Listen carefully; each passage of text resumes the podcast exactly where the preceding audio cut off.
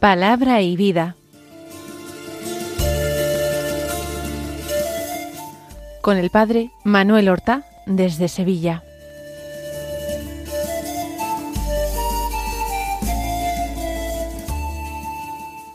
En el nombre del Padre y del Hijo y del Espíritu Santo. Amén.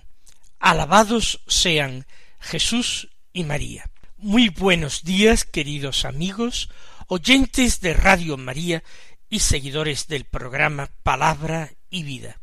Hoy es el martes de la segunda semana de Pascua. Vamos entonces a escuchar la palabra de Dios con el deseo de serle fieles, con el deseo de alimentarnos con este pan de la palabra que el Señor nos ofrece con abundancia y generosidad durante todo el año. Un alimento que nos transforma, que convierte nuestros corazones a Él. El Evangelio que se proclama en la misa del día es de San Juan, del capítulo tercero, los versículos siete al quince, que dicen así En aquel tiempo dijo Jesús a Nicodemo Tenéis que nacer de nuevo. El viento sopla donde quiere, y oyes su ruido, pero no sabes de dónde viene ni a dónde va. Así es todo el que ha nacido del Espíritu. Nicodemo le preguntó ¿Cómo puede suceder eso? Le contestó Jesús ¿Tú eres maestro en Israel y no lo entiendes? En verdad, en verdad te digo, hablamos de lo que sabemos y damos testimonio de lo que hemos visto, pero no recibís nuestro testimonio. Si os hablo de las cosas terrenas y no me creéis, ¿cómo creeréis si os hablo de las cosas celestiales? Nadie ha subido al cielo, sino el que bajó del cielo, el Hijo del hombre. Lo mismo que Moisés elevó la serpiente en el desierto, así tiene que ser elevado el Hijo del hombre, para que todo el que cree en él tenga vida eterna. El contexto del Evangelio que hemos escuchado, del Evangelio de la misa de hoy, es la entrevista nocturna que el Señor mantuvo con aquel discípulo escondido por miedo al que dirán, por miedo a las opiniones de sus compañeros, los miembros del Sanedrín, Nicodemo. Nicodemo que ha ido a visitarle de noche para no ser reconocido, para que nadie sepa que anda en tratos con el profeta de Nazaret. Nicodemo que no está tranquilo, Nicodemo que es un hombre cultivado, un hombre versado en las cosas de Dios, en el conocimiento de las escrituras, pero a quien Jesús desconcierta y atrae. Él tiene la intuición que eh, Jesús es algo más que un hombre y quizás más que un profeta, que quizás Jesús es la esperanza del pueblo, que quizás Jesús es el Mesías esperado. Va a verlo de noche. Y no importa tanto esta nocturnidad cuanto su deseo, la sinceridad de su búsqueda. Porque lo importante es no apagar este deseo. Más que el hecho de ocultar la búsqueda es realizarla, practicarla. Nicodemo un día atraído por la muerte, atraído por los suplicios de Jesús, atraído irresistiblemente por la cruz del Señor, según la promesa de éste, cuando yo sea elevado sobre la tierra, atraeré a todos hacia mí. Un día ya dará testimonio del Señor y se presentará a cara descubierta en el peor de los momentos, cuando el Señor haya sido condenado y ejecutado por blasfemia y por rebelión contra Roma. De momento es de noche. De momento se busca la privacidad. Y Jesús enseña a Nicodemo, que se deja enseñar, a pesar de ser maestro de la ley. Le dice nuestro Señor, tenéis que nacer de nuevo. Habla dirigiéndose a un vosotros, a una segunda persona del plural. Tenéis, vosotros, ¿quiénes? ¿Será acaso los judíos? ¿O al círculo más cerrado de maestros de Israel, de miembros del Sanedrín? ¿O se refiere Jesús con ese tenéis a todos los hombres, a todos los seres humanos? Nos inclinamos decididamente por esta última posibilidad. El Señor nos está hablando a nosotros, a ti, a mí, a cada uno de los que queremos escucharle, de los que queremos alimentarnos continuamente de su palabra de vida. Tenéis que nacer de nuevo. Comprendo el desconcierto de Nicodemo, la pregunta de Nicodemo ¿cómo puede hacerse esto? ¿Es algo que depende de nosotros? ¿Podemos realizarlo? La respuesta yo la adelanto. Es que no, esto no depende de las fuerzas humanas, ni del deseo humano, ni de la voluntad humana. Esto excede con muchísimo nuestras fuerzas, las posibilidades de nuestra voluntad. Es un don, es una gracia. Una persona que nace, nunca se nace a sí mismo, sino que recibe la luz, recibe la vida de otros, de sus padres. Por tanto, en este nuevo nacimiento, que es un nacimiento espiritual, nosotros tenemos que recibir la vida de otro y de otro con mayúsculas de Dios. Es una gracia, es un regalo, pero que hay que desear, que hay que pedir, un regalo en el que hay que creer, porque Dios no es cicatero en sus dones y gracias para con nosotros.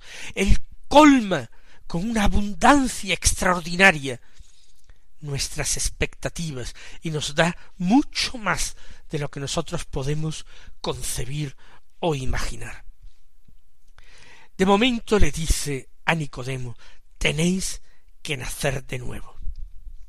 Y explica poniendo una comparación a la que el Señor era tan aficionado. El viento sopla donde quiere y oye su ruido, pero no sabes de dónde viene ni a dónde va. Así es todo el que ha nacido del Espíritu. ¿Qué significa esto? En tiempos de Jesús, en el que los conocimientos meteorológicos no eran conocimientos científicos, el viento era algo que no tenía una explicación racional. Sopla donde quiere, dice Jesús. Si se constata que hay viento, se oye su ruido, pero no se sabe ni de dónde viene ni a dónde va. ¿Quién es quien lo desata? Para los antiguos es obra de Dios. Sin embargo, dice Jesús, así es todo el que ha nacido del Espíritu. Es decir, no se pueden pedir explicaciones racionales. Nacer del Espíritu, nacer de nuevo con ese nuevo nacimiento espiritual, es obra de Dios. No podemos entender racionalmente cómo se produce esto, misterio del amor de Dios. Y el amor no tiene explicaciones. Dios ama porque Dios es amor. Nicodemo se siente desconcertado, con toda razón, como nosotros hoy también, escuchando con corazón abierto estas palabras. Nicodemo quiere creer, pero Nicodemo necesita preguntar. Por eso le dice al Señor, ¿cómo puede suceder esto? Es decir, ¿cómo Dios va a conceder semejante gracia a un hombre? ¿Cómo puede suceder esto? ¿Qué hace el hombre para poder merecer semejante regalo? Jesús le contesta, y tú eres maestro en Israel, y no lo entiendes. Fíjense en esta respuesta de Jesús. Los hombres presumen a veces del conocimiento de Dios. Si hoy preguntamos a muchos hombres por la calle, todos creen saber de Dios y de la religión y de lo que es bueno y de lo que es malo. Parece que todos han comido del árbol de la ciencia, del bien y del mal. Más aún, muchos creen que han comido del árbol de la vida y que son ellos quienes se dan a sí mismos la vida y se construyen a sí mismos y niegan la naturaleza creada por Dios y la sustituyen por su omnímoda, omnímoda y total voluntad.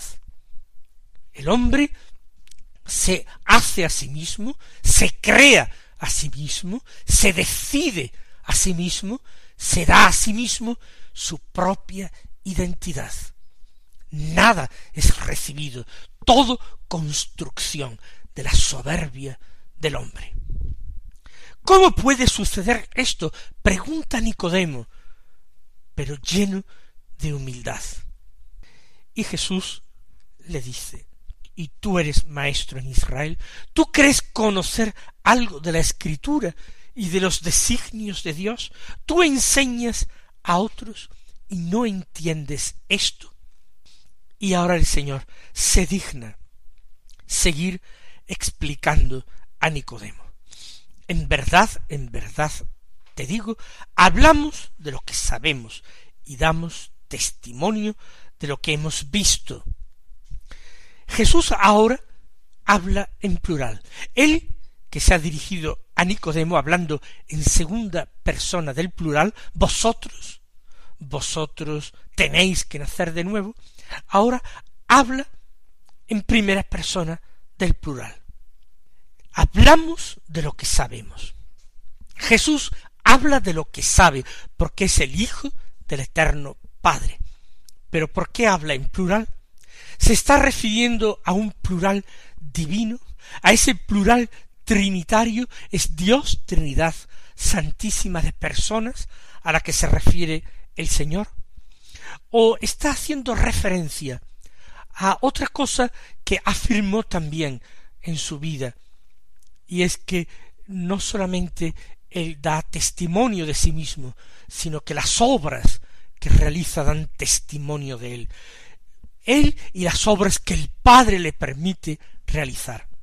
O se trata de Jesús y del Espíritu que ha recibido, el Espíritu con el que ha sido ungido por Dios, ese Espíritu que visiblemente se manifestó el día de su bautismo en el Jordán. Afirma de cualquier forma, de lo que sabemos, damos testimonio. Hablamos de lo que sabemos y de esto damos testimonio, de lo que hemos visto. ¿Quién puede dar testimonio de lo que hay en el corazón de Dios, sino el mismo Espíritu de Dios?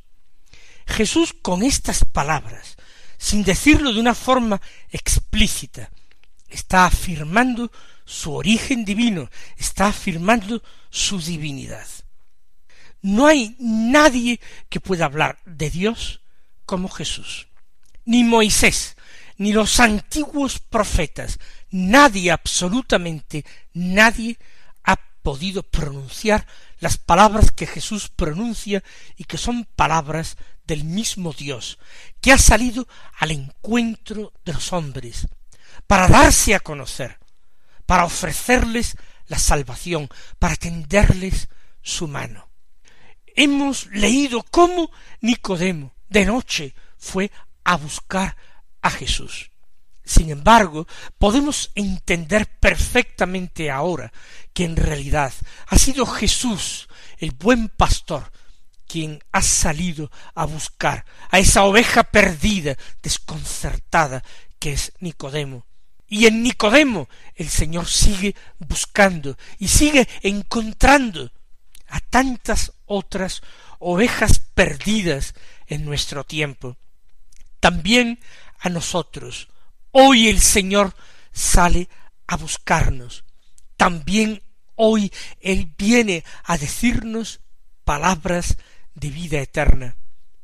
También hoy nosotros podemos sinceramente admirarnos y decir nunca jamás nadie ha hablado como este hombre.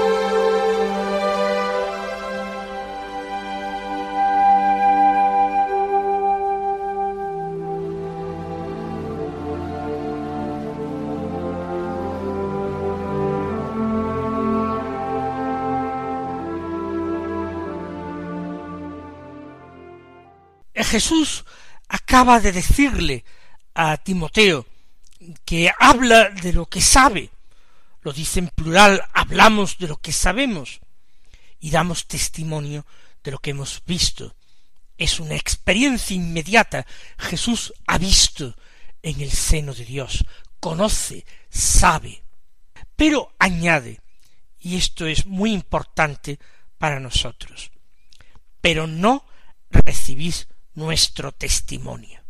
Esto es lo trágico, que al llegar la plenitud de los tiempos, el mismo Dios se haga hombre, lo que celebramos nosotros en la fiesta de ayer, que fue la anunciación del ángel a María y la encarnación del Hijo de Dios, que Dios venga a nosotros, que se haga uno de nosotros por la encarnación y que luego no lo escuchemos. Es la tragedia instalada en el seno de la historia de la salvación. Es la verdad que grita a los hombres y los hombres se tapan los oídos para no escucharla, porque no les interesa la verdad, porque prefieren aferrarse a sus verdades, a sus mentiras en el fondo, el Señor se queja, se duele, un día llorará sobre Jerusalén, un día dirá Jerusalén, Jerusalén, cuántas veces he querido reunir a tus hijos, como la gallina reúne bajo sus alas a los pollitos para defenderlos, para cobijarlos, para abrigarlos, pero no habéis querido. Misterio insondable y terrible de la libertad humana, que puede cerrarse a la verdad y a la vida, que puede desconocer su camino, el único camino que puede llevarle a Dios, a la fuente de toda vida y verdad. No habéis querido, dijo Jesús, no recibís nuestro testimonio, dice en el Evangelio de hoy. Y tenemos que hacer examen de conciencia personal, porque no nos basta decir con palabras que creemos en el Evangelio, no nos basta decir que recibimos el testimonio de Jesús y que somos cristianos. No basta, porque las palabras no expresan la verdad más honda de nuestras personas, de nuestros seres. Son las obras las que hablan por nosotros, son las obras las que expresan lo que llevamos en el corazón, las que expresan la verdad de nuestras vidas. Por eso tiene que ser una constante súplica nuestra en la oración, pedir a Dios la gracia de la coherencia evangélica, que nosotros lleguemos un día a manifestarle nuestro amor con obras, con vida y no sólo con palabras. De momento el Señor nos dice en el Evangelio, no recibís nuestro testimonio. Muchas veces reconozcámoslo con la mano sobre el corazón, no hemos recibido el testimonio de Jesús, no nos hemos fiado de su Evangelio, no nos hemos creído que sus palabras fueran vida. Y continúa el Señor diciendo, si os hablo de las cosas terrenas y no me creéis, ¿cómo creeréis si os hablo de las cosas celestiales? Jesús nos ha hablado de las cosas terrenas, cuando nos ha enseñado cómo debemos vivir, cuál es el camino a la felicidad, el camino a la vida. Por ejemplo, cuando el Señor proclamaba las bienaventuranzas, cuando nos descubría el profundo sentido de los mandamientos de la ley de Dios que habían quedado reflejados en la Biblia, todo esto era hablarnos de las cosas terrenas. Y no me habéis creído en el sentido no habéis puesto en práctica mis enseñanzas, no habéis observado mis mandamientos, no habéis amado como os enseñé a amar, a vuestro prójimo como a vosotros mismos. Si esto es así, ¿cómo creeréis si os hablo de las cosas celestiales? ¿Cómo podré haceros revelaciones mayores? ¿Cómo podré hablaros del corazón de Dios? Si a lo más elemental, a lo más externo, no habéis prestado atención. Pero ahora va a hablarnos de esas cosas celestiales. Nadie ha subido al cielo sino que el, el que bajó del cielo, el Hijo del Hombre. Ahora ya Jesús, que ha manifestado su divinidad al principio de una forma velada, la está descubriendo abiertamente. El único que ha bajado del cielo es el Hijo del hombre, soy yo. Es por tanto el único que puede dar testimonio de las cosas de Dios, porque las ha contemplado, porque las vive en primera persona. Y pone una comparación. Jesús habla de Moisés que ha elevado la serpiente en el desierto, y habla del misterio de salvación ofrecida por Dios a los hombres, la cruz. Tiene que ser elevado el Hijo del hombre para que todo el que crea en él tenga vida eterna. Tu santa resurrección nosotros alabamos y bendecimos, pero sin perder de vista tu gloriosa cruz en la que has dado vida al mundo en que nos has redimido de nuestros pecados. Que el Señor os colme de bendiciones y hasta mañana si Dios quiere. Han escuchado en Radio María Palabra y Vida, un programa que dirige el Padre Manuel Horta.